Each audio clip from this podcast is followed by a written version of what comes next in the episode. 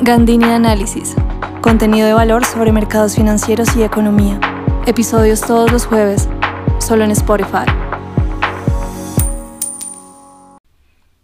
Hola y bienvenidos a un nuevo episodio de Gandini Análisis.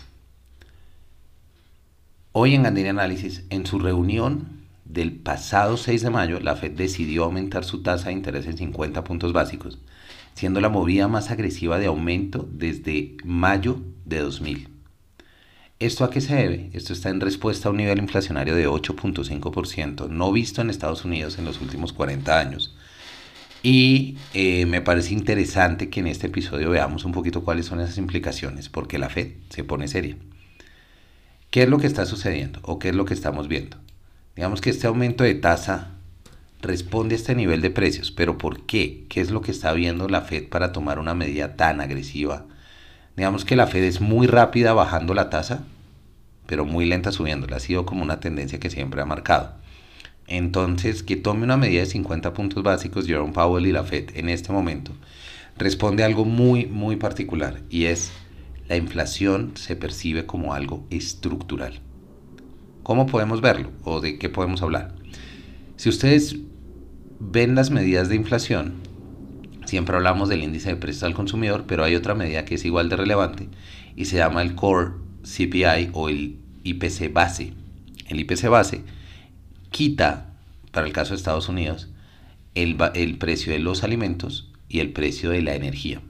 Ambos son variables eh, bastante volátiles, entonces lo que busca es quitar un componente de volatilidad para que podamos ver, eh, digamos que esos, esos niveles de precios de la, de la economía dónde están los niveles más estables y si estamos viendo algún movimiento estructural. Eh, ¿Por qué el de la energía? Pues el de los precios creo que es bastante lógico porque sabemos que la oferta y la demanda de, los precios eh, fluctúa realmente bastante rápido. Pero ¿por qué hablamos de la energía? Porque en Estados Unidos, cuando hay estaciones, hay invierno, hay verano, pues hay picos de consumo de energía y eso dispara los precios precisamente por la calefacción o por el aire acondicionado. Entonces, si tenemos todos estos componentes, podemos ver, digamos, históricamente, si vemos la serie de precios eh, desde, desde el 92, en los últimos 30 años. Digamos, los últimos 30 años, la última vez que hubo un pico de inflación fue en la crisis del 2008.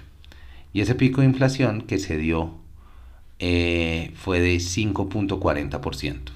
Es decir, 310 puntos básicos por debajo de este último registro de 8.5%.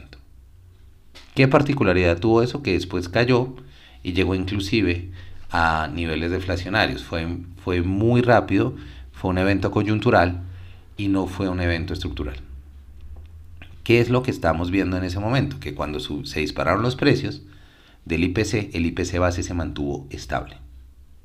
Y pasó lo mismo cuando volvieron a caer digamos, toda esa volatilidad estuvo más asociada a los precios de los alimentos.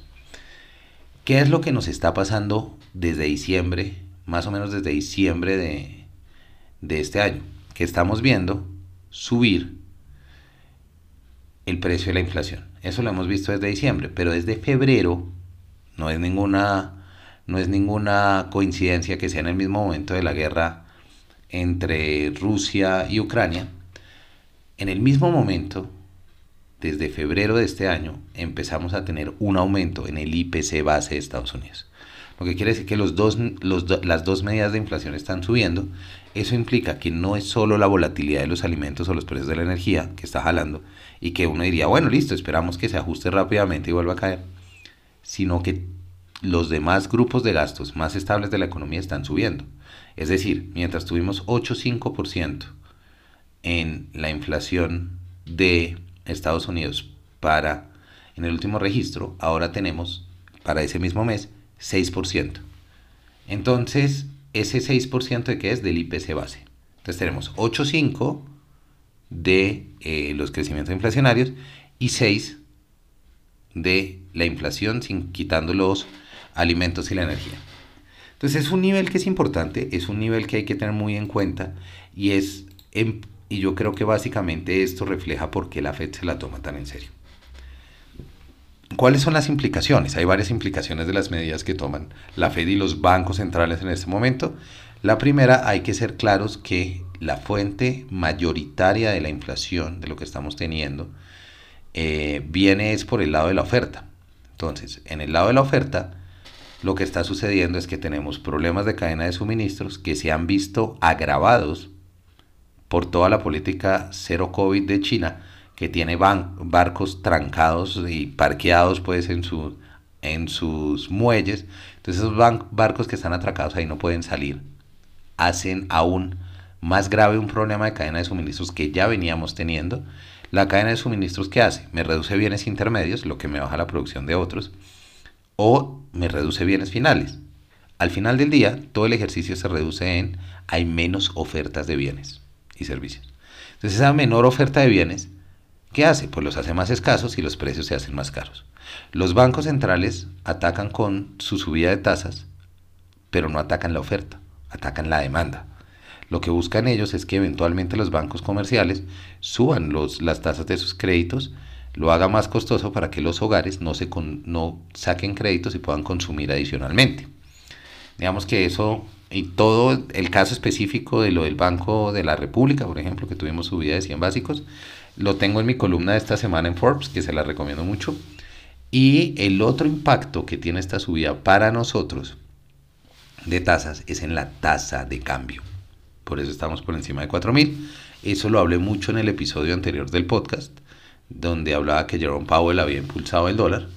Eh, estas medidas de tasa lo que hacen es hacen más atractivo a Estados Unidos porque igual sigue siendo, comparativamente con otros países como los emergentes, un, eh, un destino menos riesgoso en términos de sus activos y eso por supuesto ante tasas mejores nos quita flujos a nosotros lo que sube las tasas de cambio y fortalece el dólar a nivel global. Entonces digamos que tenemos todos estos elementos andando. Lo que hay que seguir de cerca, de aquí para adelante les recomiendo, miren qué pasa con China.